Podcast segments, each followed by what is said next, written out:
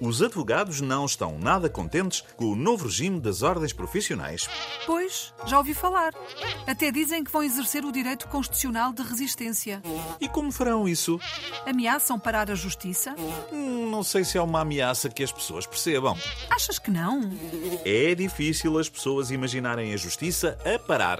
Para isso, primeiro teriam de vê-la mexer-se.